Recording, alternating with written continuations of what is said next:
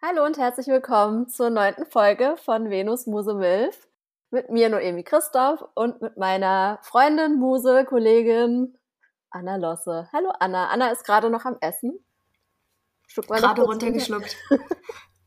Hallo zusammen. Schön, dass ihr wieder da seid. Hallöchen, Hallöchen. Ja, es ist äh, Mittwochnachmittag. Ja, ich bin guter Dinge. Es ist Viertel nach vier. Guck mal, es ist draußen noch total hell. Wie sieht es bei dir aus? Ist bei dir auch noch so hell? Es ist mega hell, aber vor allem, glaube ich, weil Schnee liegt. Du hast schon wieder ja. Schnee und ich nicht. Ich, ja. Ich bin neidisch. Ich bin abgefuckt, deswegen ist es okay. Von Sonntag auf Montag hat es mega geschneit. Und dann nochmal richtig geschneit heute Nacht und jetzt sieht es hier so, so aus, wie es aussieht und ich bin sehr unzufrieden mit der Grundsituation und deswegen habe ich hier auch so eine riesige Tasse Zeremoniekakao gekocht ähm, für den Oxytocin-Rausch nebenbei. Mm. Mm. Wie machst du deinen Kakao, Anna? Sag doch mal kurz, teil mal kurz, wie du deinen Kakao ich machst. Ich habe heute habe ich mir einen Kakao aus Peru gemacht, Rohkakao aus Peru habe Zimt und Kardamom reingemischt, mit Wasser und ein bisschen Hafermilch gemischt, mit ein bisschen Kokosblütenzucker und den gönne ich mir gerade. Hm.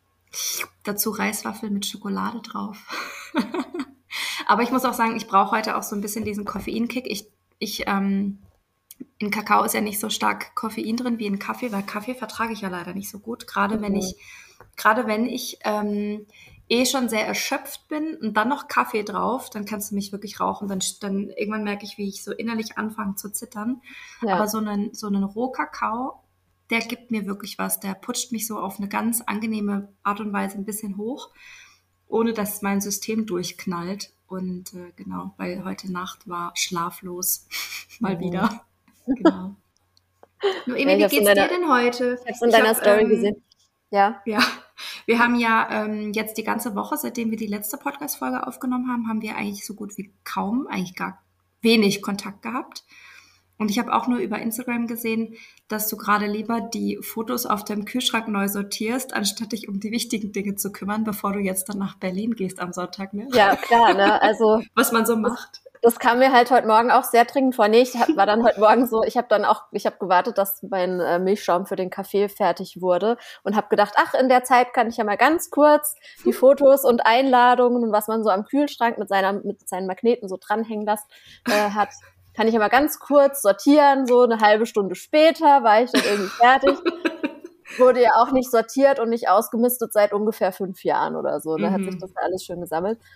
Ähm, Genau, ich fahre am Samstag nach Berlin für zweieinhalb Monate und werde halt in der Zeit hier Untermieter haben in meinem Zimmer, also ein Pärchen, was äh, in meinem Zimmer dann wohnen wird und äh, ja, muss ja nicht so muss ja nicht drauf eingehen, was die machen, das ist ja wurscht, egal. Äh, aber natürlich, ich habe also ich habe ja, es überfordert mich eigentlich total, dass ich da alles vorbereiten muss. Und ich will natürlich einen guten Eindruck hinterlassen und so tun, als ob ich voll ordentlich wäre. Also muss ich noch meinen Kühlschrank putzen, also muss ich meinen Kühlschrank von außen noch ordentlich machen. Ähm, ich werde mal wieder die schönen Stellen in meinem Zimmer saugen, die ich sonst nie sauge. Ich muss meinen ganzen, meinen ganzen Kleiderschrank muss ich noch ausräumen. Meinen Badschrank habe ich schon angefangen auszuräumen, also dass die natürlich auch Platz haben für ihre Sachen und so und lauter so Sachen. So, ne? Es ist eigentlich ein verfrühter Frühjahrsputz. Es ist eigentlich voll geil. Und wenn man dann mal so drin ist, dann, dann merkt man auch so, ah, es tut echt so gut und es macht ja. so Spaß. Und jetzt ja. würde ich eigentlich am liebsten gleich weitermachen. Mhm. Aber natürlich werde ich jetzt, ich habe ja jetzt schon gar keine Zeit mehr, um es wirklich richtig, richtig, richtig gründlich zu machen und auch mal ja. meine ganzen Klamotten und so, die ich eigentlich gerne mal aussortieren würde und so auch mal wegzubringen. Genau, aber ich kenne das ja schon. Ähm, dass wenn ich dann auch mal eine Weile in einer anderen Wohnung bin, wo ich dann nur meine, ja, meine Basics halt dabei habe, was man halt so mitnimmt, wenn man dann für ein paar Wochen woanders wohnt. Ja, du, du bist ja ganz runtergebrochen so auf deine Sachen. Und mir bringt das immer wirklich total viel Leichtigkeit auch. Also ich gehe dann immer nach Hause und habe so das Gefühl, ich brauche eigentlich gar nichts. Also mhm. ich brauche diesen ganzen Plunder, den ich zu Hause habe, den brauche ich überhaupt nicht. Und ich habe sehr stark das Bedürfnis, so mich zu, äh, ja, mich ja, zu, zu verschlanken, das klingt so blöd, aber mehr Einfach loszulassen. zu entleeren, oder? Platz schaffen, Raum schaffen für Ja. das, was wirklich wichtig ist. Ja, Man sagt ja auch äh, so mehr Zeit statt Zeug. ja, Je weniger Genau. Zeug man hat, umso weniger muss man sich auch um den Kram kümmern. ist so, ja. Und ich wohne halt ich hier auch. meine Wäscheberge. Oh. Ja, ich wohne halt hier so lange wie noch nie in einer Wohnung, außer als ich ein Kind war natürlich. Mm. Und ich merke das voll so, ich habe einfach viel zu viel Stuff, so brauche ich nicht mehr. Ja, genau, also ich fahre am Samstag nach Berlin, da bin ich natürlich schon sehr aufgeregt. Habe mich auch schon, ich habe jetzt vorhin erst drüber nachgedacht, ich glaube, ich mache so eine Challenge. Ich will ja auf jeden Fall ein paar Typen kennenlernen, ne? das haben wir ja schon in Aussicht gestellt. Ich werde, glaube ich, kein Online-Dating machen, Anna. Ich glaube, ich habe keinen Bock. Ich glaube, ich werde als Challenge machen, dass ich versuche, einfach so Leute kennenzulernen. Was meinst du? Ich finde das eine richtig gute Challenge. Oder? Richtig gut. Und ich meine, du kannst ja immer noch dir eine App runterladen, wenn es dir abends mal langweilig wird auf, auf Wenn es mir abends mal langweilig wird, dann, dann mache ich ein paar Screenshots von den lustigsten Leuten und frage dann, ich habe schon überlegt, so, man kann ja in seiner Story mal fragen, was die wohl für ein Sternzeichen haben oder so. Ähm, ja, ja, sowas, sowas finde ich interessant. Aber dieses ganze Online-Gedöns, das, ja, kein Bock. Ja. Finde ich gut. Finde ich so, letztes Mal in der letzten großen Hammerfolge, Respekt an alle, die sich die ganzen anderthalb Stunden angehört haben. Ähm, es war gar nicht sexy. Wir haben überhaupt nicht über Sex gesprochen, Wir haben, gar auch, nicht wir über haben null Lust. darüber geredet, ja, ist Nee. mir auch aufgefallen, ja. Ja, ja, deswegen dürfen wir heute ein bisschen nachholen. Ne? Deswegen ja, unbedingt Challenge accepted. Bin gespannt, wen du so kennenlernen wirst oder auch nicht kennenlernen wirst. Oder Anna, was machst du eigentlich? Du bist so am Rumräumen, das hört man alles auf der Aufnahme. Was tust Scheiße. Ja, ich, ich, ich setze mich bequem hin, so dass man mich dann noch gut hört. du? Jetzt nicht mehr bewegen. So. Apropos nicht bewegen, wie geht's den Katzen? Ja, es ist schwierig geworden. Nein, es ist nicht schwierig geworden. Also die Kleine, die hat jetzt endlich einen Namen. Die heißt jetzt Ronja. Mhm. Und die ist einfach das gechillteste Tier der Welt irgendwie. Also die liegt jetzt hier auch gerade komplett verkrüppelt neben mir auf dem Sofa. Ich krieg so die kle kleinen Krallen in meine Oberschenkel gerammt. Und der Kater, der sitzt da hinten versteckt Hm. in der Ecke.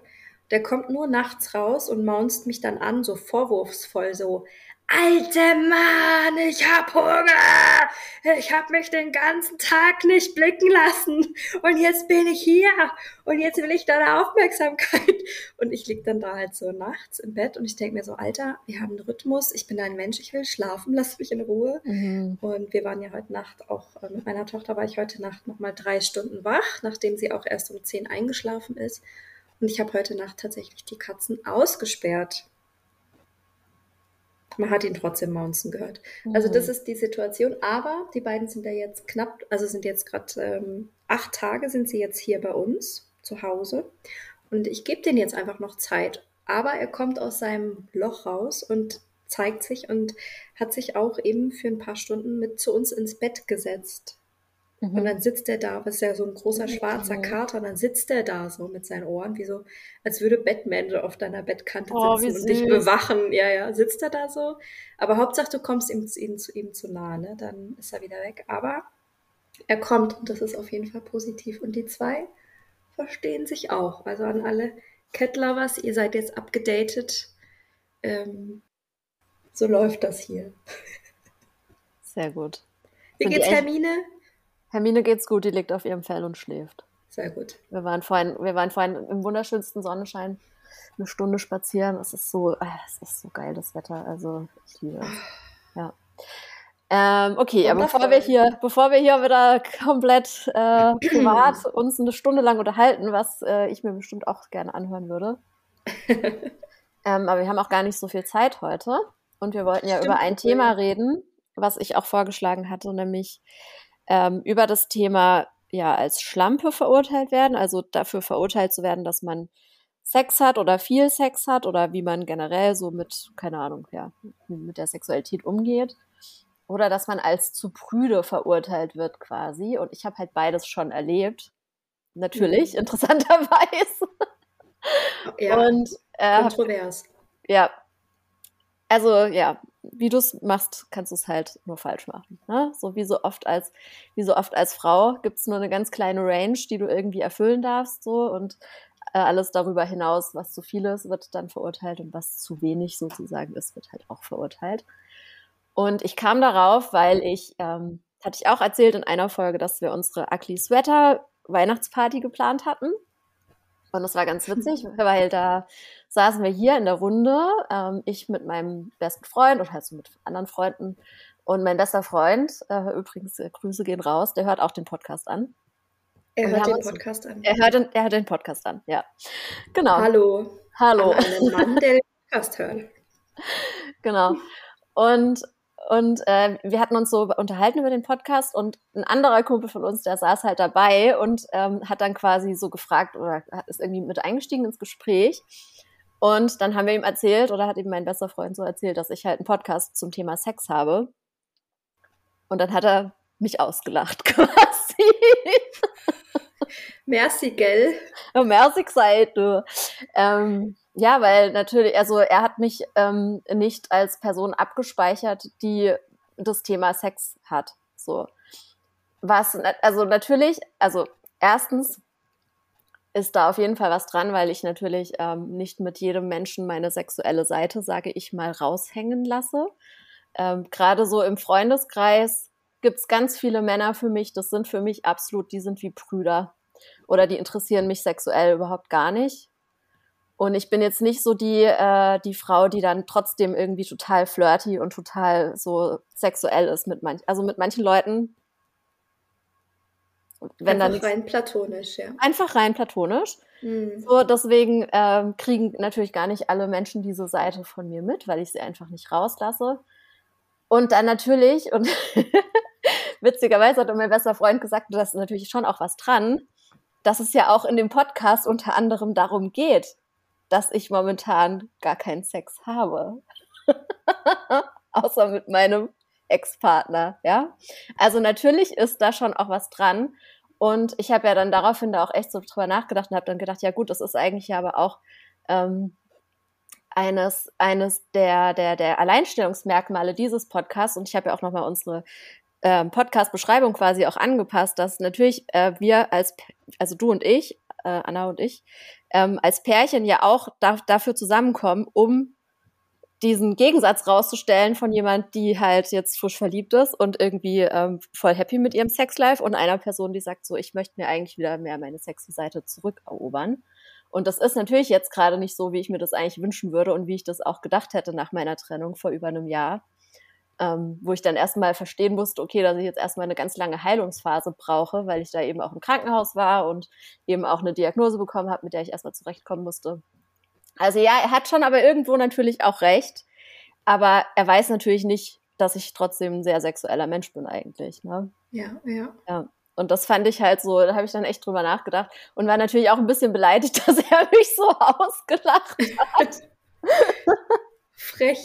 Ja, ja ich glaube manchmal, ich, also ich kenne natürlich den Typ jetzt nicht, ne, der dich da ausgelacht hat, aber vielleicht war er selber auch wie ein bisschen geschockt davon oder so. Okay, krass, die macht es. Okay, äh, wow, ähm, okay. Meine einzige Reaktion ist jetzt einfach mal lachen. Hm. Ja, also er ist halt ein, also er ist ein, ein, wahnsinniger Abenteurer auf jeden Fall und er ist ein begnadeter Geschichtenerzähler und so. Also er ist so jemand, der erzählt als, also erzählt Geschichten, da da fasst du dir an den Kopf, weil die so krass sind einfach. Also auf jeden Fall, wenn, wenn wir ihn einladen würden, er könnte uns sehr viele richtig krasse Sexgeschichten auch erzählen. Kommt er auch zu deinem Geburtstag? Ja, er kommt auch zu meinem Geburtstag, ja. Ja, dann setze ich mich doch mit ihm ans, an den Tisch oder ans Feuer. Ja, oder kennen, du wirst sehen, er ist ein absolutes Original. Also man kann es nicht anders sagen. Er ist, er ist extrem unterhaltsam. Und ja, genau. Ja, und das hat mich eben dann daran erinnert, dass ich eben in meinem Leben auch schon als, als Schlampe quasi bezeichnet wurde. Ich weiß nicht, ob ich soll, soll ich es einfach gleich erzählen oder? Ja, unbedingt. Ich finde es mega spannend. Ich habe ja vorhin ähm, habe ich meine Tochter weggebracht zur, zu ihrem Papa. Und dann bin ich auf dem Rückweg, auf dem Heimweg gewesen. Da saß ich so im Auto und dachte so, okay, ich fahre jetzt nach Hause und dann direkt an Laptop, den ich ja im Tanzstudio vergessen hatte. Den musste ich ja erstmal holen. Ja, Matschkopf. Ähm, genau, war auf dem Rückweg nach Hause und dann dachte ich so, okay, Podcast-Folge mit Noemi zu dem Thema. Okay, was soll ich dazu sagen? Dann habe ich dir so eine kurze SOS-Voicemail geschickt. Deswegen bin ich eigentlich ganz froh, wenn du schon mal reinstartest. Ähm, wir sind aufgrund der Nachrichten von den Leuten, wir haben ja eine Umfrage gemacht vor mhm. vier, fünf Wochen über Instagram, eine Umfrage gemacht, ähm, was denn die Frauen oder auch die Männers für Erfahrungen gemacht haben zu diesem Thema. Heilige oder Hure, äh, Prüde oder Schlampe, was musstest du dir schon anhören in diesem ganzen Bereich? Als was wurdest du betitelt? Was hast du für Erfahrungen gemacht? Und da kam einiges zusammen, also es hat schon auch eine Welle geschlagen. Und erst durch eure Erfahrungsberichte sind mir erst ganz viele Dinge eingefallen, weil erst mhm. dachte ich so, oh, ich weiß gerade gar nicht so richtig. Also als Schlampe wurde ich sicherlich auch hinterm Rücken bezeichnet. Mhm. Das hat man mir jetzt nicht direkt gesagt. Ähm, erprüdet sowieso nicht, aber dann kam mir eben durch diese Erfahrungsberichte, kam mir dann plötzlich ein paar Sachen. Aber ich bin trotzdem total froh, Noemi, wenn du den Anfang machst. Also, ja. weil du bist ja mit dem Thema ja auch ähm, gekommen, hast gesagt, boah, ich würde gerne darüber sprechen. Deswegen ja, schieß los. Gerne zuerst das, ähm, das Schlampenthema. Ja, das Prüde-Thema habe ich ja jetzt quasi schon so ein bisschen, ja, aber da kann ich mhm. auch noch mhm. was dazu sagen. Ähm, genau, also ich erinnere mich vor allem an eine Situation. Also ich war eben, bevor ich ja dann so lange immer in irgendwelchen Beziehungen war, wo ich dann nur zwischendurch auch mal mit jemandem irgendwie was hatte, aber immer nur so, es gab ja immer nur so ganz kurze Zeiträume, in denen ich Single war, wo ich mich dann ganz schnell noch ausgelebt habe und dann war ich, schwupps, war ich schon wieder in irgendjemand verliebt. Ähm, Same.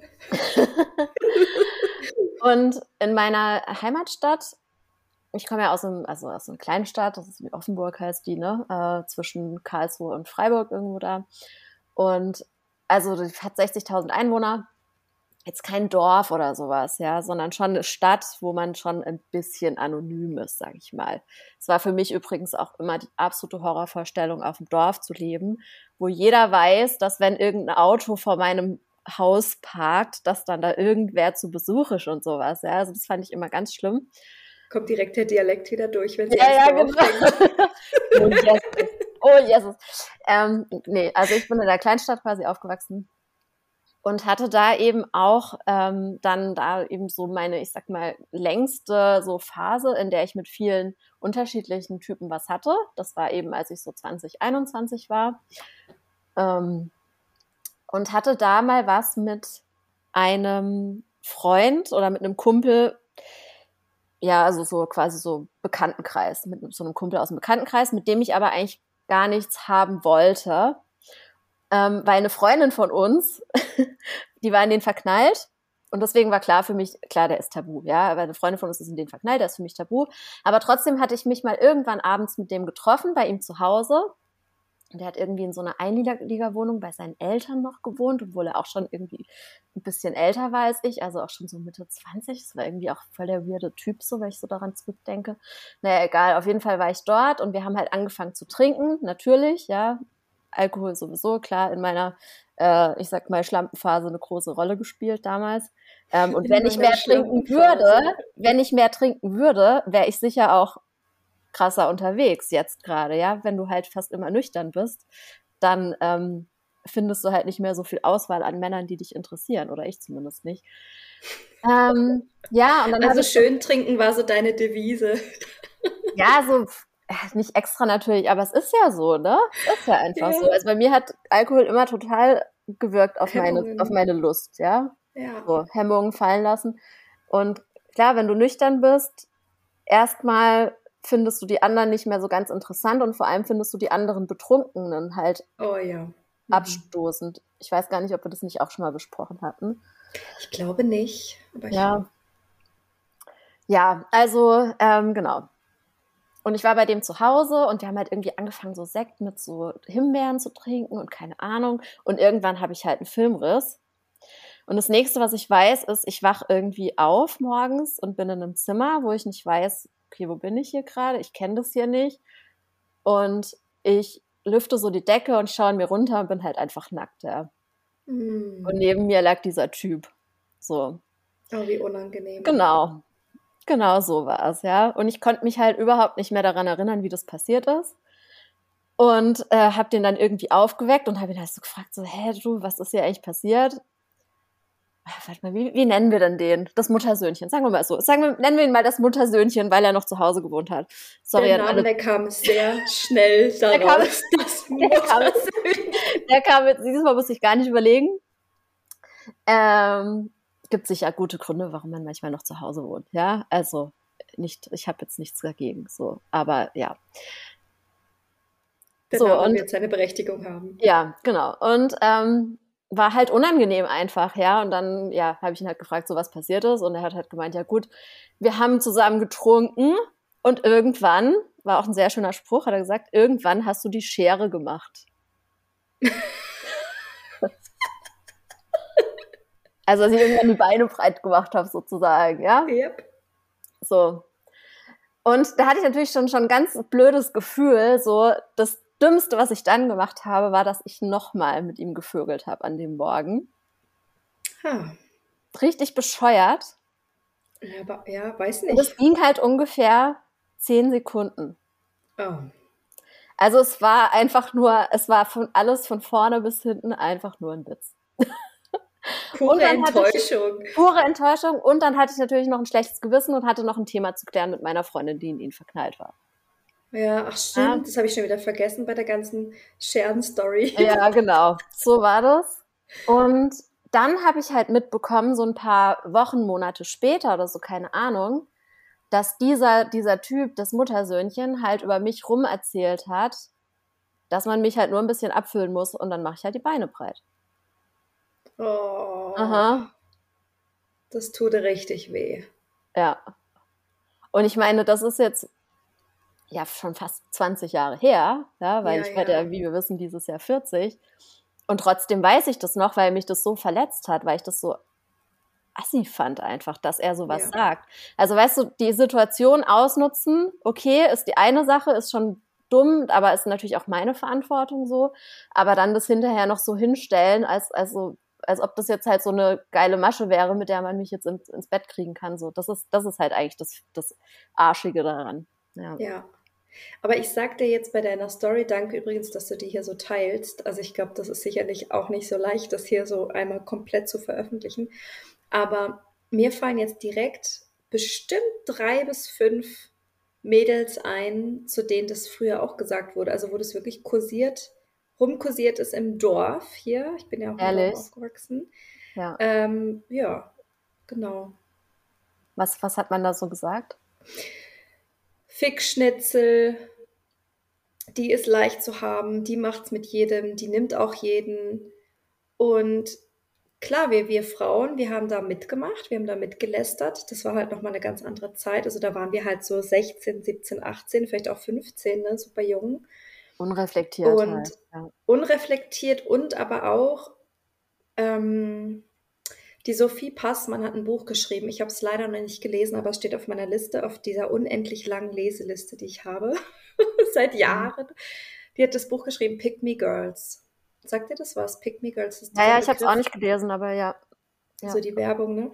Mhm. Und Pick Me Girls sind ja Frauen, die immer versuchen, besser zu sein, toller zu sein als andere Frauen anders zu sein, genau so wie anders zu sein, also so, so Hobbys zu haben, die Männern gefallen und nicht kompliziert sein, so. Mhm. Aber natürlich muss man trotzdem, man muss irgendwie dann total unkompliziert und total buschikos sein, indem man natürlich alles mitmacht, aber trotzdem muss man halt hot sein. So stelle ich mir das immer vor, oder? Ja, total. Und das sind halt so Pick-me-Girls, sagen dann, und ich ich, ich würde von mir selber behaupten, dass ich sehr, sehr lange auch so ein Pick-Me-Girl war. Mhm. Hundertprozentig. Ich habe das Buch noch nicht gelesen, aber ich bin damit sehr in Resonanz gegangen. Also ein Pick-Me-Girl sagt so Sachen wie, ähm, ja, mit mir kann man halt so coole Sachen machen. Ja, ich bin halt da so ein bisschen anders als die anderen Mädels. So, ich bin da halt eben, wie du sagst, ein bisschen unkomplizierter oder mhm blablabla. Also so, und in dem Moment, wo ein Pick-Me-Girl auftaucht, wird halt, werden halt andere Frauen degradiert. Ne? Also ist eigentlich voll nicht schön. Und in dem Moment, wo ich dann natürlich dann mit in dieses Öl mit ins Feuer gieße und sage, oh ja, stimmt, die eine, also ich habe da direkt wirklich ein paar im Kopf hier aus dem Dorf. Ähm, und ich bin mir sicher, dass über mich das auch gesagt wurde. Weil ich mhm. hatte auch in meinen Single-Phasen, bin ich auch ganz gut unterwegs gewesen und ich bin sicher, dass da auch über mich geredet wurde. Also ich weiß es auch tatsächlich. Und ja, und da habe ich auch so Öl ins Feuer gegossen, habe auch sowas gesagt wie, naja, eben, wenn die halt mit dem und dem vögelt, dann kann das ja nur eine Schlampe sein oder so oh. oder so oder oh. so. Ja, ja okay. Genau. Ja. ja, ich weiß noch, wir hatten da so einen wirklich ekligen Typ im Dorf. Und die eine hat mit dem eben auch geschlafen. Und jetzt eben, jetzt, wo ich eben erwachsen bin und das reflektieren kann, jetzt, wo wir das, dieses Thema thematisieren, frage ich mich natürlich, wie ist das wirklich abgelaufen? Mhm. Hat er vielleicht keinen hochgekriegt? Ähm, will er sie einfach nur niedermachen? Hat sie überhaupt jemals mit diesem Typen geschlafen? war sie ja auch nicht, total oder? besoffen? War sie irgendwie intoxikiert? Genau. Keine Ahnung. Hat sie irgendwelche anderen psychischen Themen, warum sie irgendwie die Bestätigung sich gewünscht hat von irgendwelchen Typen? Naja. Genau. Ja. Genau. Ja, und das ist so, und als jugendlicher Mensch hast du natürlich noch nicht die Weitsicht und auch lange nicht die Erfahrung, das zu reflektieren, traumasensibel mhm. damit umzugehen. Und ich wünsche mir wirklich sehr, dass sich das verändert mit der Zeit. Und ich glaube, da können wir direkt einmal auf ein Thema anspringen, weil das Überleitung passt gerade super, mhm. dass wir können dieses Thema nur sensibilisieren, schöner machen, wie auch immer, wenn wir aufhören, so miteinander zu sprechen. Und wenn wir aufhören, das unseren Kindern oder unseren Töchtern oder unseren nächsten Generationen weiterzugeben, weil wir haben sehr viele Nachrichten bekommen ich äh, suche das gerade mal raus. Hier eine Nachricht, ich hatte ich vorhin in unserem Chat eh auf. Ähm, also hier, pass auf. Wir hatten ja die Frage, ob, ob ihr Erfahrung gemacht habt mit dem Wort Schlampe oder Hure oder ob ihr Prüde seid. Und dann hat eine Frau hier ähm, geantwortet, ja, wurde ich. Also sie wurde als Schlampe be bezeichnet und zwar von meiner eigenen Mama. Und, da, und in diesem, in diesem Kon Konsent, oder nicht Konsent, wie ist das Wort? Kontext. In diesem Kontext, Dankeschön, ähm, haben wir recht viele Nachrichten bekommen, dass sehr viele Mütter oder dass die Frauen uns gesagt haben, dass die, die Mutter, die eigene Mutter gesagt hat, zieh dich mal nicht so an, das sieht aus wie eine Schlampe. Und hier die Nachricht ist, ja, wurde ich, und zwar von meiner eigenen Mama. Heute kann ich einordnen, warum sie sich so getriggert gefühlt hat, wie frei ich meine Sexualität mhm. auslebe damals fand ich es als krasser Angriff. Und auch wenn ich eine kleine Rebellin bin, hat diese Aussage durchaus seine Spuren hinterlassen. Ja. Dann noch ein kleines PS. Finde deine Arbeit unglaublich inspirierend. Danke für dein Wirken. ja, ich meine, klar, das ist natürlich so ein Thema, was komplett tief in unserer gesamtgesellschaftlichen Sozialisierung drinsteckt, weil wir ja schon einfach ein Land sind, was christlich geprägt wurde. Und da sind wir natürlich wieder am, am Kern des Problems, ja, dass du halt als Frau kannst du dich halt entscheiden für eben eine von zwei Rollen, so, nämlich halt du bist entweder die, eben die Heilige oder die Hure. Und wir sollen natürlich eigentlich alle danach streben, die Heilige zu sein, was ja einfach überhaupt gar nicht möglich ist, so, weil man kann nicht schwanger werden, ohne dass man Sex hat. Das ist ein Märchen. was da in der Bibel denken, steht. Dass, aber damit ist ja auch einfach gesagt, dass Sex was Verruchtes ist, was Schlechtes ist, was Unangebrachtes, was Dreckiges, eben was Schlampiges. Ähm, und Sex ist einfach so viel mehr als das, oder? Ja. Aber ist es nicht wirklich absurd, dass wirklich das Vorbild für die Frauen eine, eine, eine Frau ist, die angeblich nie Sex hatte, keinerlei Lust empfinden? Und trotzdem quasi von Gott geschwängert wurde. Ja, unbefleckte Empfängnis. Das ist alles so bescheuert. Das ist so bescheuert. Das ist so, so, so, so bescheuert, wirklich. Ich krieg's kotzen, weil ich da allein alle, ich steigt gerade wieder die Wut hier hoch, muss gerade mal laut werden. Oh Gott. Ja, es ist, es ist wirklich. was meinst du, was ich immer für eine harte Arbeit habe mit den Frauen? Das ist ja quasi dann von der Eva zur Lilith. Mhm dieser, diese Transformation von der Eva zur Lilith, das kostet alles. Das kostet so viel Angstüberwindung, so viel Glaubenssatzüberwindung. Und wenn wir da in dieses Feld eintauchen, gerade auch eben noch mit dieser Mutterrolle, eben diese Maria, die perfekte Mutter, die dieses perfekte heilige Kind uns gesandt hat, äh, ja, also was soll ich dazu noch sagen? Ne? Das ist wirklich Schwerstarbeit, was die Frauen da leisten, sich aus diesen Konstrukten zu lösen und wirklich zu glauben, hey, ich bin in Ordnung, so wie ich bin und ich darf mich ausleben, ich darf ich selber sein, ich darf wild sein, ich darf mir eine Lederjacke kaufen. Ja, da muss ich halt echt sagen, da bin ich mal wieder mega dankbar so für meine eigene Mutter, die ja auch aus einem ultrakatholischen Elternhaus kommt eigentlich. Ah. Und die mir, ja, wirklich, also wirklich auch, auch Dorf, ja, äh, auch meine Oma war, meine Mom war das Nachzug, also war, war die jüngste. Meine Oma mhm. war schon richtig alt, auch mein Opa, der lebt ja noch, der ist jetzt 98 geworden, ne? Ähm, also, ich meine, ich finde es sowieso, also je, je älter ich selbst werde, desto verrückter finde ich das oder das, desto mehr verstehe ich, dass da wirklich nur eine einzige Generation zwischen mir und jemandem liegt, der noch in der, in der Hitlerjugend war damals, ja. Ja. Und mein Opa, kann ich sagen, ist ein stabiler äh, ähm, Nicht-Nazi, also er ist stabiler, wie sagt man dazu? er ist ein stabiler, ähm, äh. also er ist super korrekt, ja. Er sagt immer so, ähm, keine Ahnung, also er ist, er ist, er ist absolut kein, kein Nazi bei ihm. Er ist wirklich, ich würde sagen, er ist links, wenn er nicht CDU will, dann natürlich wäre sein ganzes Leben schon, logischerweise. ähm, aber er ist, sehr, er ist selbst äh, geflüchtet damals und so. Ähm, ja, mir fällt nicht ein, wie es heißt, wenn man kein Nazi ist, aber auf jeden Fall so, ne? Äh, ja, auf jeden Fall ist es absurd, dass da nur eine Generation dazwischen liegt. Und meine Mom hat halt echt Schwerstarbeit schon geleistet, ganz viele Sachen für mich schon zu dekonstruieren.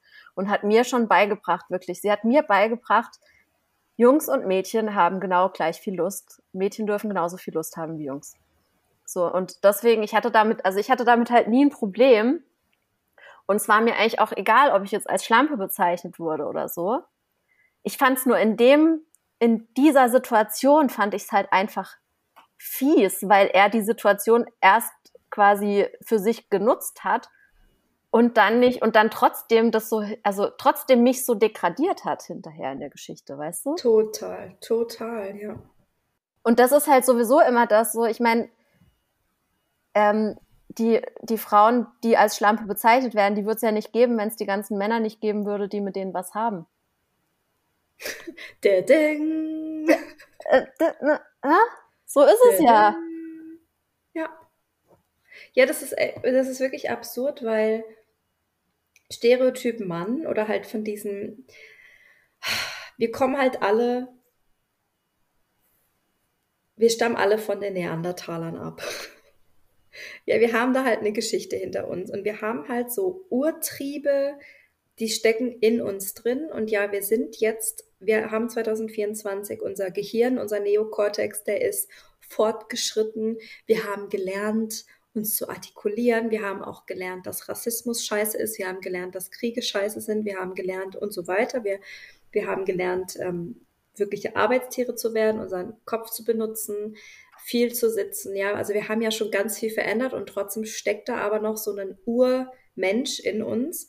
Und da sind einfach Triebe in uns drin. Und da ist halt so eine Sexualstrategie von den Männern ist halt, nimm dir so viele Weiber wie es geht, um deinen Samen so weit wie möglich zu verbreiten, um dein Erbe zu sichern. Das mhm. steckt einfach in uns drin, genauso wie die Frau sich den stärksten und schönsten und besten, sichersten Mann sucht und den vitalsten Mann sucht, um die gesündesten Kinder äh, in die Welt zu setzen. Das steckt halt einfach irgendwo noch in uns drin. Ob das gut ist oder nicht, das steht jetzt hier gerade gar nicht zur Debatte. Und daher kommt diese Kacke, oder? Dass die Männer denken, ach ja, also ich darf hier, oder das ist ja dieses Bild von, oh ja, also wenn die Männer hier rumhuren, dann sagt man, ja, die haben halt viel Erfahrung gesammelt. die haben sich die Hörner abgestoßen und wenn die Frau das macht, ja, dann ist sie halt die Schlampe und die Hure. Und das ist einfach in so vielerlei Hinsicht so ein Bullshit. Und das passt hier gerade ganz gut ähm, zu dem weiteren Kommentar von einer Frau, die hat geschrieben, ich war zum Beispiel die Schlampe, als ich in meiner Singlezeit kurz nacheinander Sex mit zwei Männern hatte. Meine eigene Mama hat mich dann eine Schlampe genannt. Prüde wurde ich von einem Ex genannt, als ich noch recht jung war, 18, 19, und noch mit dem Analsex warten wollte. Ah ja. Auch so, auch so Classic, ne? Auch so ein Classic, so wie man es halt, wie es einem halt gerade passt, ja. Das wird halt rausgeholt, ja. Mein ähm, Gott. Mein ja, Gott. ich glaube, ganz viel davon kommt halt auch, glaube ich, davon, dass natürlich auch so viel von einfach den Geschichten und der Geschichtsschreibung und quasi das, was so weitergegeben wird, halt auch von Männern geprägt wird. Ja. Ja, und das natürlich, wenn, wenn, also jetzt, wo wir da hinkommen, dass es auch mehr und mehr von Frauen geprägt wird, seit ungefähr 30 Jahren 40. vielleicht oder so, genau, ja, dass sich das dann vielleicht eben auch ändern kann, wo es ja dann auch eben damals als Sex in the City rauskam, was ja eine mega Revolution war, so Frauen, die über Sex reden. Samantha, Total. ja, Samantha redet über Sex, hat Sex mit Männern, einfach so. Krass. So. Und sagt sowas wie, ich liebe dich, aber ich liebe mich noch mehr und deswegen trenne ich mich von dir. Die war mein Vorbild, ohne Witz. Ähm, ja. Mir ist gerade noch was eingefallen, weil du auch das jetzt gerade gesagt hast mit diesem Samenstreuen und so. Da fand ich äh, ganz kurzer Einschub, weil ich das auch sehr interessant fand. Ich habe so ein Buch hier, das heißt Sex at Dawn. Und da geht es auch um, um die Theorie so, oder wird auch quasi so ähm, diskutiert, wie das dann ist eben in der menschlichen Sexualität. Wie quasi, also es gibt nämlich biologisch betrachtet, und ich bin jetzt keine Biologin, ich muss wieder ein ich bin keine Psychologin, keine Biologin, aber ich lese sehr viel und sehr gerne. Disclaimer. Disclaimer. Ähm, in der Tierwelt so oder generell in der Sexualität gibt es eben unterschiedliche, ich glaube zwei, ich glaube wahrscheinlich gibt es mehr, aber größtenteils zwei unterschiedliche ähm, Auswahlarten, ja, wie sich eben, wie du sagst, so die, das, das, der weibliche Part ähm, wonach der weibliche Part quasi auswählt oder wie Kinder dann auch quasi empfangen werden oder wie, wie auch immer das Ei befruchtet wird. Nämlich entweder, klar, es gibt schon vorher, quasi vor dem Sex, eine Art Kampf um das, Pär, um das Weibchen. Balzen. Ja? Mhm. Genau, also irgendwie einer muss sich durchsetzen und der kriegt dann quasi das, das äh, ja. Der kriegt das Weibchen. Der kriegt das Weibchen. Der kriegt den Die Sex. Belohnung, genau. Oder das Weibchen schläft mit möglichst vielen und dieser Kampf findet quasi im Körper statt. Dass sich also das, ah. das Spermium, was am stärksten ist, durchsetzt. Von, also das, von dem, von dem Mann, Männchen, das am stärksten ist, dass sich das im Körper erst durchsetzt. Und in diesem Buch wird jetzt eben diskutiert, wie ist das überhaupt bei Menschen? Weil man ist sich gar nicht sicher, ist es bei Menschen wirklich so, dass dieser Kampf außerhalb stattfindet oder ist es beim Menschen so, dass der Kampf innerhalb stattfindet? Und das finde ich sehr interessant. Da steht jetzt nämlich drin, dass zum Beispiel bei den Tieren, wo man ganz sicher weiß, okay, hier bekämpfen sich die Männchen zuerst und das stärkste Männchen darf dann das Weibchen begatten. Da ist die, ähm, die Ratio zwischen männlichem Tier und Weibchen ist halt, also das Weibchen ist immer sehr viel kleiner. Und die Männchen sind immer sehr viel größer. Also da ist die Ratio, also der Unterschied ist einfach größer, so prozentual, als bei Menschen. Ja, weil wir Menschen Klar sind Männer im Schnitt größer und Frauen sind im Schnitt kleiner, aber trotzdem sind wir re relativ ähnlich groß. Ähm, und man weiß tatsächlich nicht, ob nicht bei Frauen es auch so ist, dass sie eigentlich auch, wenn sie einen Eisprung haben, mit möglichst vielen Männern schlafen wollen. Und es gibt die Theorie, und das finde ich schon sehr revolutionär, generell diese Theorie, ja, weil man immer sagt, genau, weil man das ja immer so sagt, ja, der, die Männer wollen halt ihren Samen und die Frauen nö, also denen ist es ja gar nicht angeboren, so promiskuitiv zu sein. Vielleicht ist es so, dass es bei Frauen auch im, im Körper erst stattfindet und ein, was diese Theorie unterstützt, ist unter anderem, dass man sagt, hey, hör dir mal diese Geräusche an, die Frauen beim Sex machen. Das machen die, um andere Männchen anzulocken. ah. Und das finde ich schon auch ein bisschen schlüssig, muss ich sagen. Und fand ich sehr interessant. Also generell kann ich dieses Buch total empfehlen. Das heißt Sex at Dawn. Ich weiß gerade nicht die Autoren, aber ist super. Da werden ganz viele richtig tolle Sachen beschrieben, auch wie, wie, also wie in unterschiedlichen Teilen der Welt auch noch, also auch so Matriarchate noch irgendwo in, existieren, wie da das läuft mit dem Sex und mit den Kindern, ähm, wie Kinder aufgezogen werden, dass da viele Onkel gibt, ja, und irgendwie, ja, dass ich, ja, dass halt viele Männer auch zuständig sind und eben weg von dieser Kernfamilie. Oder irgendwo gibt es auch, ist es auch so, dass so ähm, junge Mädchen auch dann so ein Zimmer haben, was eine extra Tür hat nach außen, damit sie da ihre Liebhaber empfangen können und so. Also es gibt einfach weltweit auch noch ganz andere Konzepte als ja. nur unser extrem langweiliges, christlich geprägtes Scheißding. So, jetzt höre ich dich gerade nicht mehr, Anna. Ich hoffe, du hörst mich noch. Jetzt bist du wieder da. Jetzt, okay. Du sagtest noch, das extrem langweilig und da habe ich gesagt, christlich geprägte ja. Konstrukt, in dem wir leben. Genau. Ja. Ich habe, ich war im Sommer, war ich mit meinem Freund in einer Bücherbrocki. Brocki, Brockis, Brockenstuben sind in der Schweiz, sind so Trödelläden oder halt so Ramschläden. Antiquitätenhäuser. Und da gibt es eben so eine Bücherbrocki. Das ist ein riesen Geschäft mit einer Million Büchern drin, gefühlt. Alles gebraucht. Mhm. Und da waren wir drin und haben uns da, haben da die Zeit verloren. Und da sind mir ein paar sehr interessante Bücher in die Hände gefallen, unter anderem ein Buch, äh, was eine Autorin zusammengefasst hat über die verschiedenen Zeitepochen was denn so ganz wichtige Dichter, Denker, Politiker, Anführer, äh, Könige und so weiter, was die so über die Frau gesagt haben. Also diese Sätze und so weiter, die Worte. Ah, das die, hast du auch mal in der Story geteilt, glaube ich. Das ja, ich habe es in der Story geteilt. Ja. ja, und ich musste, ähm, ich habe das Buch mitgenommen. Ich habe, ich weiß gerade nicht, wo ich es habe, aber ich glaube, das nächste Mal bringe ich es mit und ich lese ein paar Sachen vor. Und ich habe mir dieses Buch durchgelesen und das sind halt Sätze von zum Beispiel Napoleon. Es gibt Sätze von ähm, ganz populären Dichtern. Wie heißt der? Ähm, na, na, fällt mir jetzt nicht ein, ist, ist egal. Und was die da vom Stapel gelassen haben, also wirklich, dass die Frau ist nur für die, nur für die äh, Hausarbeit zuständig. Die Frau ist ja nur für das Kinderkriegen zuständig. Und die Frau ist wirklich in deren Ansichten eigentlich so ein bisschen wie ein Klotz am Bein gewesen. Und die Frauen sind auch so grundsätzlich anstrengend und man versteht sie auch nicht. Ne? Auch Freud. Freud hat ja auch unsere Lust einfach mal generell abgesprochen. Also ne, der Begründer, auf dessen unsere Psychologie äh, begründet, sagt eigentlich, ja, wir Frauen haben eigentlich keine Sexualität oder wir haben keine Lust. Mhm empfinden und so ein Bullshit. Und ich glaube, wir, wir machen hier wirklich Revolutionsarbeit seit ein paar Jahren, uns diese Lust eben wieder zurückzuholen.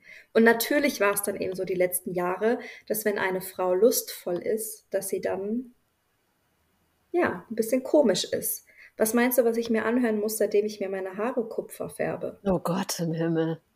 Oh Gott. Und ich färbe mir meine Haare regelmäßig Kupfer, seitdem ich 16 Jahre alt bin. Mhm. Das heißt, also ich war meistens so im Herbst, Winter war ich kupferrot und im Sommer dann wieder blond und ja jetzt seit ein, vielen Jahren bin ich ja durchgehend kupfrig gefärbt.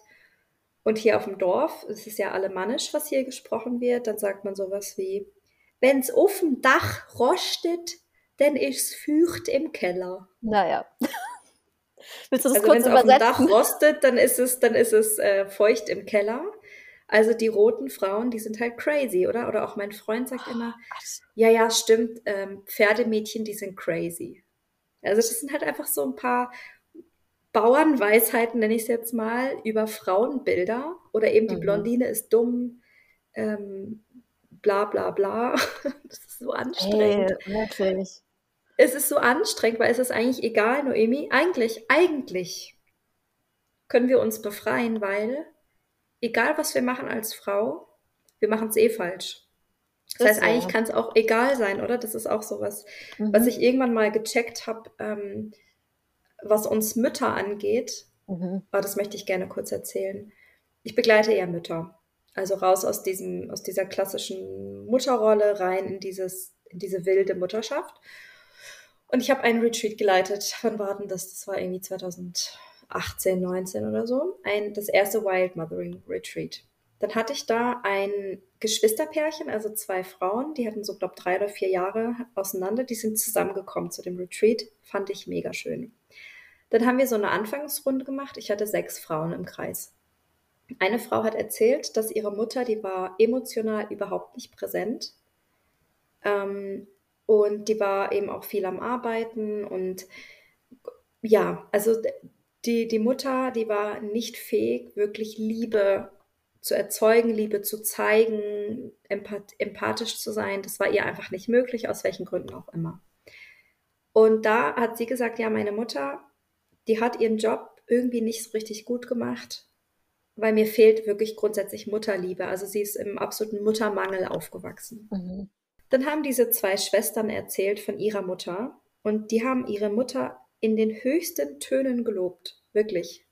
Und allein wie sie dieses Bild über ihre Mutter gezeichnet haben, wir alle so im Kreis, so fast schon sehnsüchtig, so, oh man, irgendwie, oh, so eine Mama hätte ich auch gerne so, ne? Also sie haben so gesagt, diese Mutter, die hat immer schöne Kleider getragen und man hat immer gesungen und getanzt im Haus. Also sie hat immer viel gesungen und getanzt und es war immer harmonisch, es war immer schön. Sie hat das Haus immer schön hergerichtet nach den Jahreszeiten und so weiter. Sie haben immer tolle Sachen gemacht. Es gab immer so das Lieblingsessen. Es hat immer so ein bisschen nach Keksen gerochen und so. Also so das also einfach so schön, ne? einfach so wohlig. Da denkt man, oh, da wäre ich jetzt auch irgendwie gerne Kind gewesen. Und dann sagten die zwei aber, als die selber dann Mutter geworden sind, also die eine war Ende 30, die eine war Anfang 40, also hatten schon Kinder, die ein bisschen älter waren. Und die haben dann gesagt, das Abgefuckte an der Sache war, dass ihre Mutter hat ihnen so ein perfektes Bild der Mutterschaft abgeliefert, dass Mutterschaft so leicht ist und so schön und so freudvoll und so harmonisch, dass die nie an dieses Ideal rankommen. Die kommen nie an dieses Ideal ran, weil ihre Mutter Themen tabuisiert hat von es ist anstrengend, ich bin müde, ich kann nicht mehr, mhm. auch Beziehungsprobleme wurden tabuisiert, über Sexualität wurde nicht gesprochen, das war einfach kein Thema.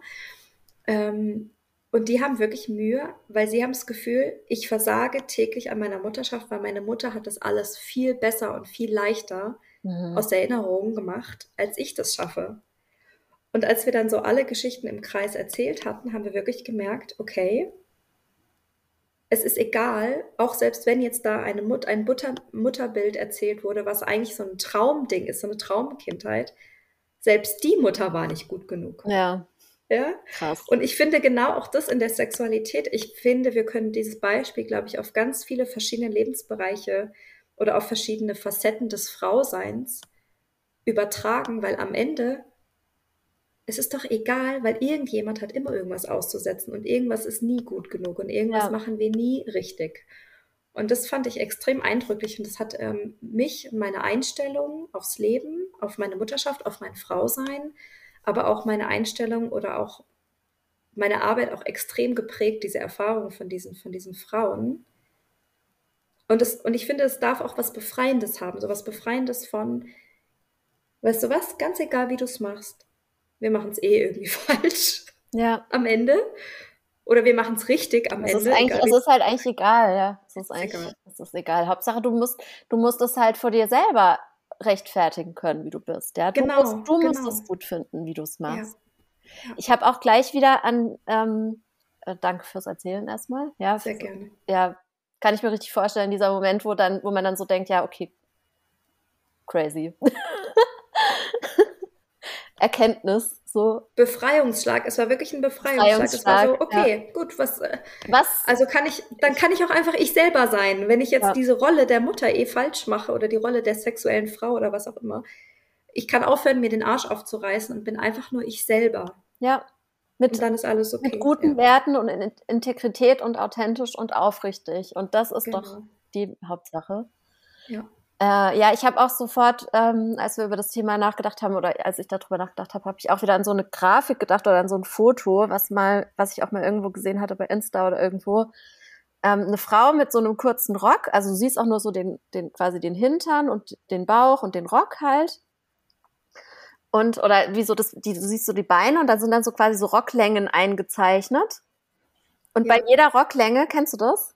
Bei jeder Rock, also fängt unten an bei den Knöcheln quasi, dann sind da mal so Striche und daneben steht dann immer eine quasi eine, eine Bewertung. Also ganz unten, knöchellanger Rock ist natürlich wieder, ja.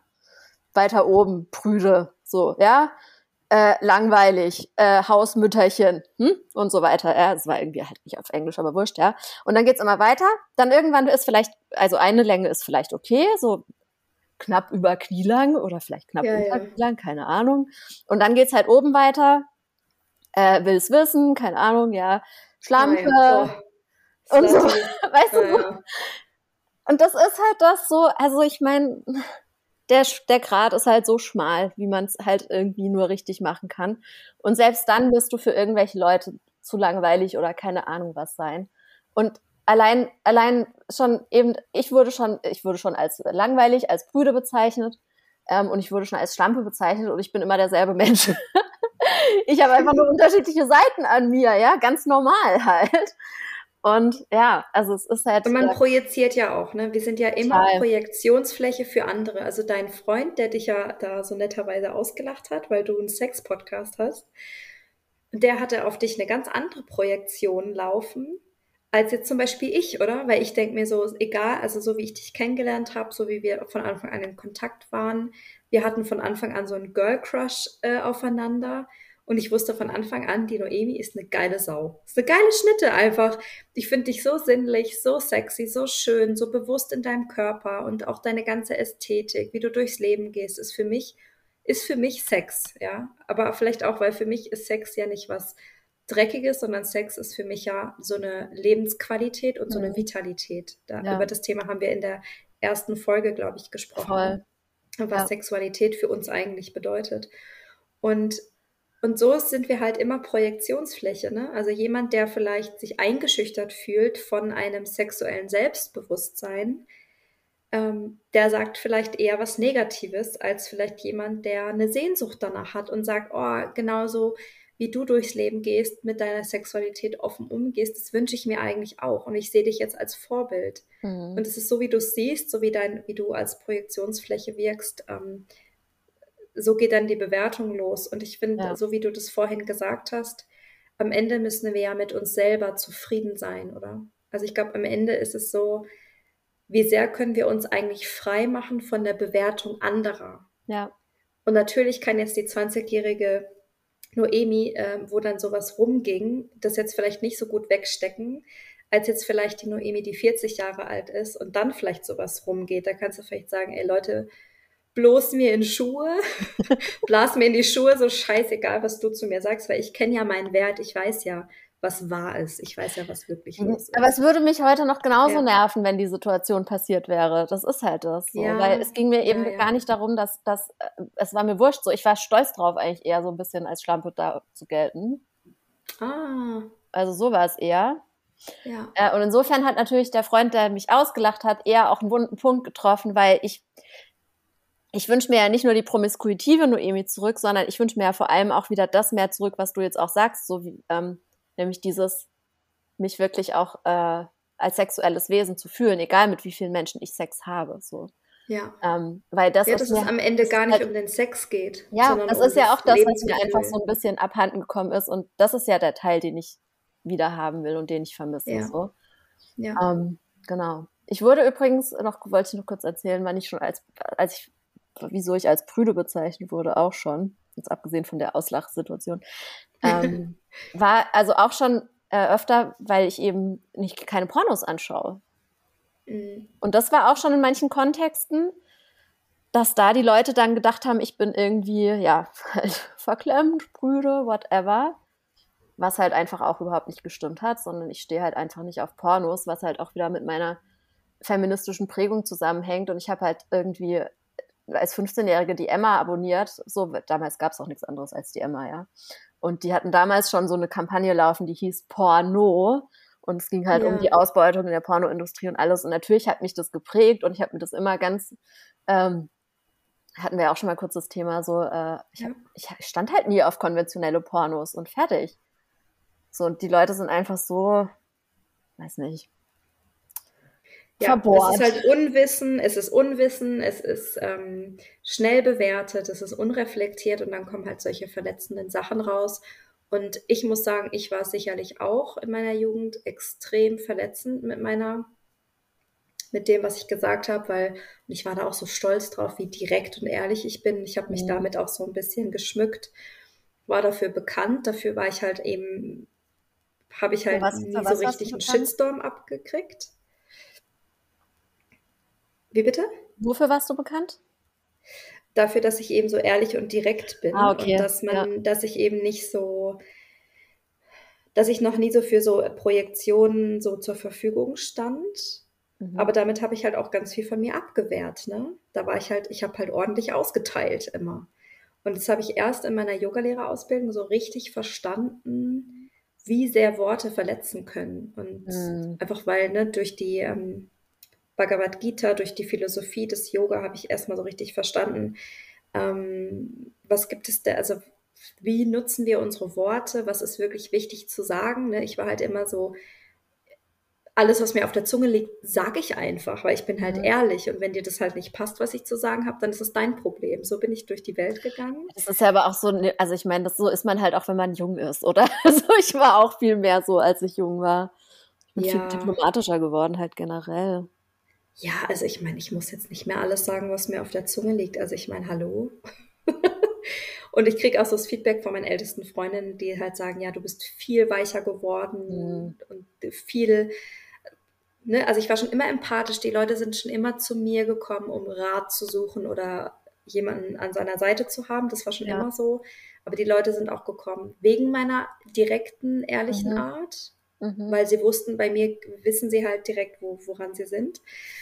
Ähm, aber eben, ich war auch sehr verletzend. Also ich kann mir mhm. sehr gut vorstellen, dass ich auch Frauen und Männer bewertet habe und gesagt habe, boah, bist du prüde. Mhm. Ja. Boah, stell dich doch nicht so an, worauf willst du noch warten? Jetzt mach's doch einfach oder jetzt knutsch mhm. doch mit dem oder ähm, ja, also ich glaube, ich war auch eher die früher, die mhm. andere ja. Bewertet hat. Ja, hat, glaube ich, ja. geht auch dann eben, und das ist, glaube ich, auch vielleicht ein Teil von diesem Pick-Me-Girl-Sein Genau. Dass man eben ja für jeden Spaß zu haben ist, sozusagen.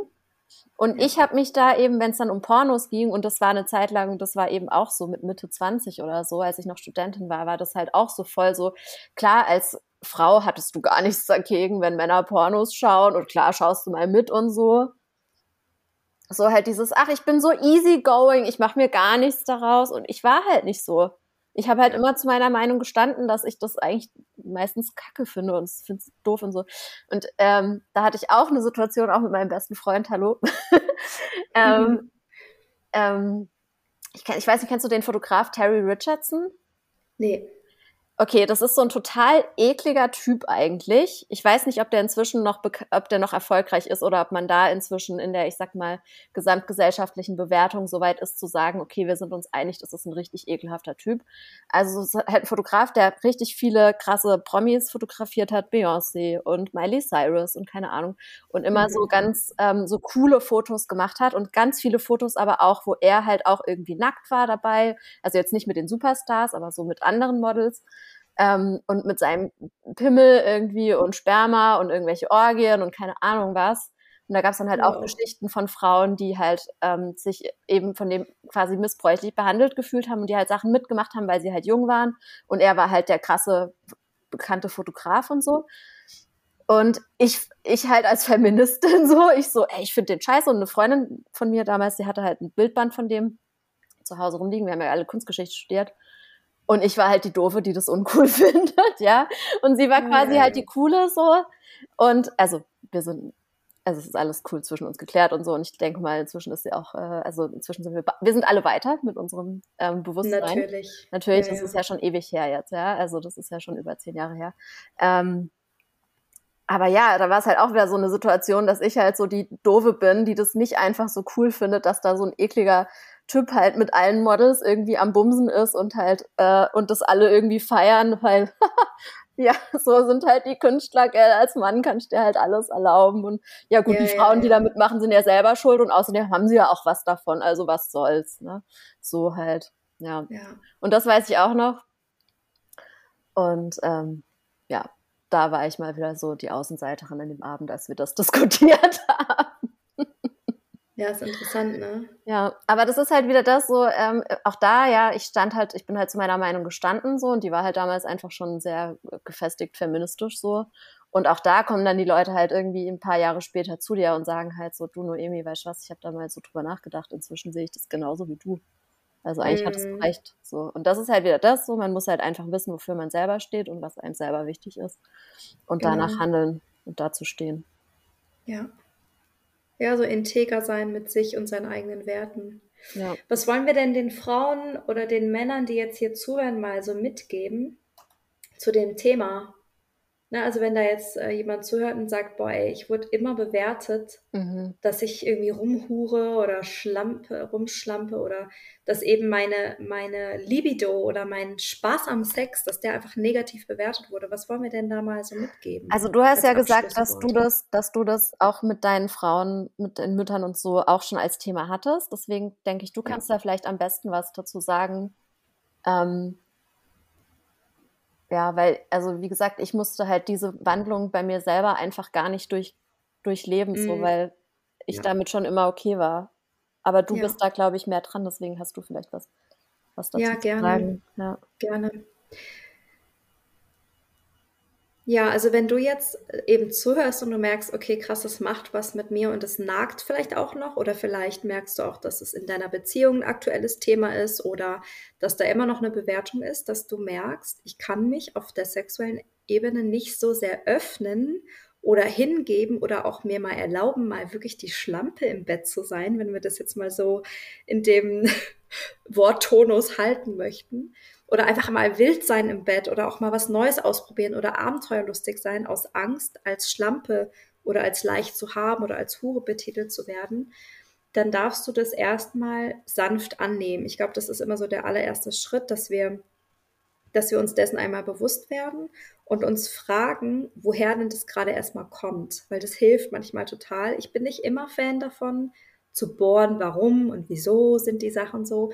Aber in diesem in dem Bereich der Sexualität hilft es total, total, um zu verstehen, dass die Dinge oft nicht unser eigenes Thema ist. Absolut, ja. Weil das ja gerade eben so ein kollektives gesellschaftliches Thema ist, ist ja. das ja Sexualität ist ein Tabuthema und alles, was halt crazy ist, verrückt ist, das geht halt gleich wieder in diese Porno-Richtung oder in dieses dreckige, schlampige Verhalten. Und wenn wir Sexualität dann aber in dem Moment mal für uns disclaimen und mal so ganz auf so einen Nullpunkt setzen und Sexualität nur mal betrachten als das, was es ist, nämlich als Lust, als Kommunikationsmittel. Ja, Sex ist ja ein ganz wichtiges Kommunikationsmittel mit, de, mit unseren äh, Sexpartnern, mit unseren Partnern, Partnerinnen in unserer Beziehung. Und dann merken wir, dass Sexualität ein Weg ist für mehr Intimität, für mehr Zusammenhalt, für Kommunikation, für Lust, für Spaß. Ja, also Sexualität ist so viel mehr als schlampig rumholen. Und dann können wir so ganz Stück für Stück dieses dunkle oder dieses Schattenthema aus dem Sex rausnehmen. Und je mehr du da für dich in so einen Frieden kommst, umso mehr kannst du auch so eine Scheißegal-Haltung etablieren, dass du einfach weißt, hey, ich mache mich frei von dem, was mir gesagt wurde, wie ich vielleicht betitelt wurde. Ich mache mich frei von dem, was gesellschaftlich äh, kursiert, von den Glaubenssätzen im Kollektiv und schaffe meine eigenen neuen Glaubenssätze, nämlich dass Sexualität was Schönes ist, dass Sexualität erstmal auch was Unschuldiges ist und mhm. was Reines und was was ähm, was lustvolles und Sexualität ist was, was uns mit unserer Vitalität in Verbindung bringt. Ja, wenn unser Sex-Drive ist, dann sind wir auch vital. Das ist einfach so. Und äh, also ich glaube, das kann wirklich fast jeder bestätigen, außer natürlich jemand, der asexuell ist, asexuell ist und da überhaupt keine, ähm, da kein Bedürfnis hat. Aber ich kenne das von mir total, wenn ich ähm, Phasen habe, in denen ich sehr wenig sexuell aktiv bin, dann fühle ich mich auch generell nicht so vital in meinem Leben. Ja, ich glaube, das können sehr, sehr viele bestätigen. Und aus diesem State heraus darfst du dann wieder entdecken und abenteuerlustig sein, aber fang erstmal klein an. Ja, ich glaube, es ist nicht so einfach irgendwie von von so einem Selbstgefühl von, oh Gott, ich bin eine Schlampe, wenn ich das jetzt mache, zu hardcore rausgehen und dir nehmen, was du willst. Das ist vielleicht auch ein, ein Schritt, der ist vielleicht ein bisschen zu krass. Also ich glaube, wir dürfen uns da so ganz langsam annähern und erstmal wieder in so eine Sexualität mit uns selber finden und gar nicht so im Außen suchen. Also erstmal wieder mit uns selber in Kontakt kommen und unsere eigene Sexualität erforschen und rausfinden, ja, was gefällt mir eigentlich, was bereitet mir eigentlich wirklich Lust. Und sobald du wieder in so eine schöne Sexualität mit dir selber kommst, wirst du merken, dass das überhaupt nicht schlampig ist, sondern heilig. Und da sind wir jetzt wieder bei heilig und oder Hure. Aber ja, also ich kann nur aus meiner eigenen Erfahrung sprechen. Wenn ich mit meinem Partner zusammenkomme in der Sexualität und ich bekomme von ihm einen Raum oder wir haben so einen Raum, also so einen, wir haben so eine Begegnung, wo ich weiß, meine Gefühle dürfen sein, ich darf vielleicht auch ein bisschen heulen, ich darf über Emotionen sprechen, ich darf mal rauslassen, was mich bewegt. Ähm, ein Raum, wo ich so richtig in die Entspannung komme und ein Raum, wo ich merke, oh, ich kann mich gerade einfach fallen lassen. Hier gibt es nichts, was ich zurückhalten muss. Dann kommt meistens irgendwann die größte Schlampe aus mir raus. dann bin ich wild und dann, dann wird's dreckig und ja, das sind jetzt auch wieder diese Worte, ne? Eigentlich müssten wir die auch ersetzen durch was anderes. Aber ich glaube, ihr wisst alle, was ich damit meine. Dann kommt auch diese total gelöste, wilde, animalische Primaten-Anna raus, die einfach nur heftig geilen Sex will und einfach an den Rande der Lust gebracht werden möchte. Und dieser Teil kommt nicht raus, wenn ich mich davor nicht richtig sicher und entspannt gefühlt habe. Ja. Und oft ist das so der erste Weg, dass wir uns in unserer Sexualität beginnen, uns zu entspannen mhm. und uns wohlzufühlen. Und in dem Moment merken wir, Sexualität ist heilig und ist schön und ist, und ist unschuldig und bereitet uns einfach nur Freude und Lust. That's it. Das sind meine Abschlussworte für alle, die mit dem Thema zu kämpfen haben. Amen. Amen. ähm. ja, ich würde jetzt eigentlich mega gerne noch voll lange weiter quatschen, aber ich weiß, dass du in acht Minuten hast einen neuen Termin. Yes. Yes, deswegen müssen wir jetzt leider Schluss machen. Es geht gerade wieder im Programm. Jetzt gerade weiter im Programm. Ähm, genau. Der Kakao kickt. Das ist gut. Bist fit? Ja, sehr gut. Sehr ja, gut. ja. Ich habe jetzt eine Session und dann habe ich eigentlich mit meinem Freund, der hat eigentlich hat er für uns einen Tisch reserviert, aber ich habe eben schon abgesagt, weil heute kannst du mich dann einfach noch rauchen. Ich glaube, den Termin mhm. jetzt, den schaffe ich noch. Du weißt, wie es ist, gell? Für die Arbeit kann man sich immer noch so. Ja, das oder für die Ar Arbeit, die wir machen, kann man sich immer ja auch. Ja. Mega. Und danach ist, glaube ich, Schicht im Schacht. Okay, dann ähm, schreibt uns gerne eine Mail oder eine Nachricht bei Instagram, also Mail an venusmusemilf@gmail.com oder bei Instagram venusmusemilf mit jeweils einem Punkt dazwischen. Ähm, wenn ihr Feedback habt oder wenn ihr noch Ergänzungen habt, über die wir noch sprechen sollen. Ich habe das Gefühl, wir haben noch nicht alles besprochen, was wir dazu sagen könnten, auf jeden Fall. Ähm, Absolut, ja. aber äh, ist auf jeden Fall ein sehr spannendes Thema, bei dem man noch immer noch weiter und noch mehr in die Tiefe gehen könnte. Deswegen freuen wir uns wie immer über Feedback und Themenwünsche und so weiter. Yes. Und ich wünsche dir jetzt viel Spaß bei deinem Termin, liebe Anna. Dankeschön. Danke fürs Danke Gespräch. für deine Zeit. Bis dann. Mua.